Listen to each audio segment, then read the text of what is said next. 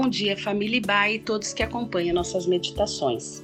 Aqui é Alessandro Oreste e esse é o devocional diário da Igreja Batista Avenida dos Estados, em Curitiba, Paraná. Hoje é quarta-feira, dia 10 de março de 2021. Nessa semana, nossas reflexões estão baseadas em algumas histórias bíblicas que falam do protagonismo das mulheres Queremos, desse modo, honrar as mulheres cristãs por ocasião ao Dia Internacional das Mulheres, celebrado nesta semana, no dia 8 de março. Selecionamos da Bíblia alguns exemplos inspiradores de algumas mulheres que mudaram os rumos de suas próprias histórias, impactaram outras pessoas e, desse modo, glorificaram a Deus cumprindo seus propósitos.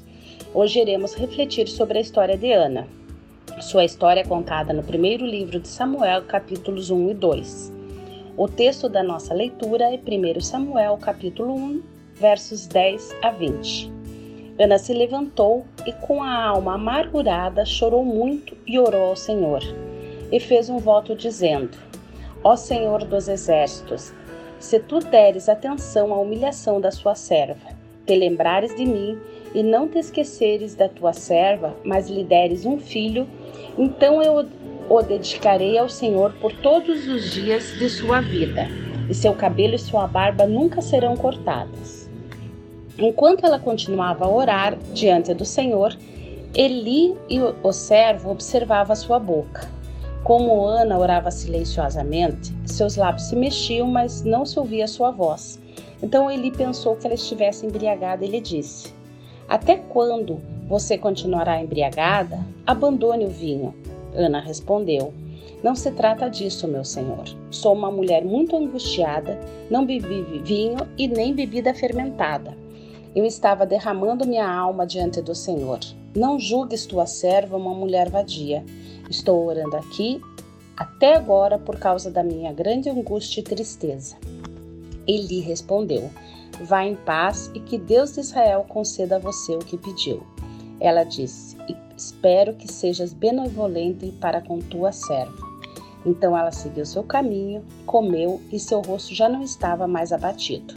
Na manhã seguinte, eles se levantaram e adoraram ao Senhor. Então voltaram para casa em Ramá.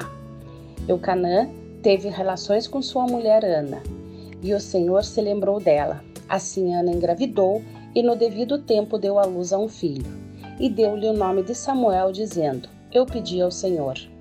O sonho de Ana era ser mãe. De modo geral, em sua época, o valor da mulher estava intimamente ligado à sua fertilidade. Uma mulher que não gerasse um filho considerava inferior às outras mulheres. Mesmo seu marido afirmando o amor que tinha por ela, Ana se sentia desprezada e humilhada diante das outras mulheres.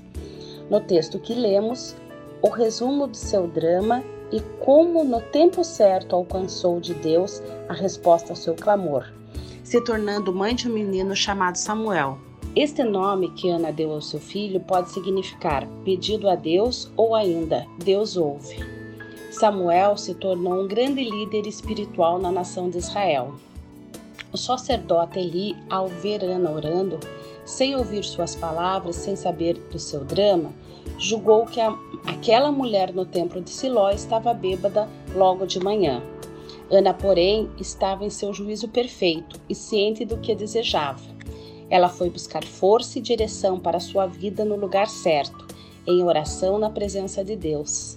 É certo que temos sonhos e expectativas, que sofremos, nos cobramos e somos cobradas, e muitas vezes, como Ana, somos mal interpretadas nos motivos dos nossos choros.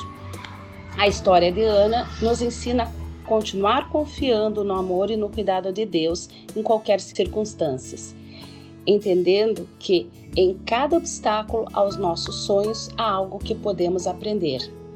Deus pode responder imediatamente a um clamor nosso, mas também pode usar o tempo de espera para moldar o nosso caráter cristão e provar nossa fé.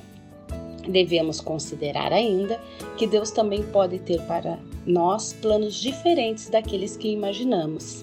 É, esta é uma das lições centrais na vida de Ana. Nem sempre Deus responde ao nosso clamor como o pedimos, mas Deus sempre nos dará a paz, consolo e direção para que possamos viver uma vida plena para o louvor da Sua glória.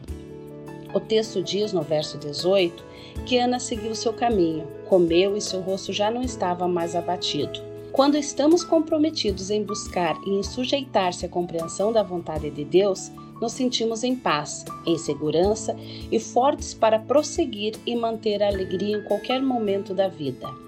Devemos cuidar para que, enquanto lutamos pelos nossos sonhos, não nos tornemos amarguradas e ingratas pela vida.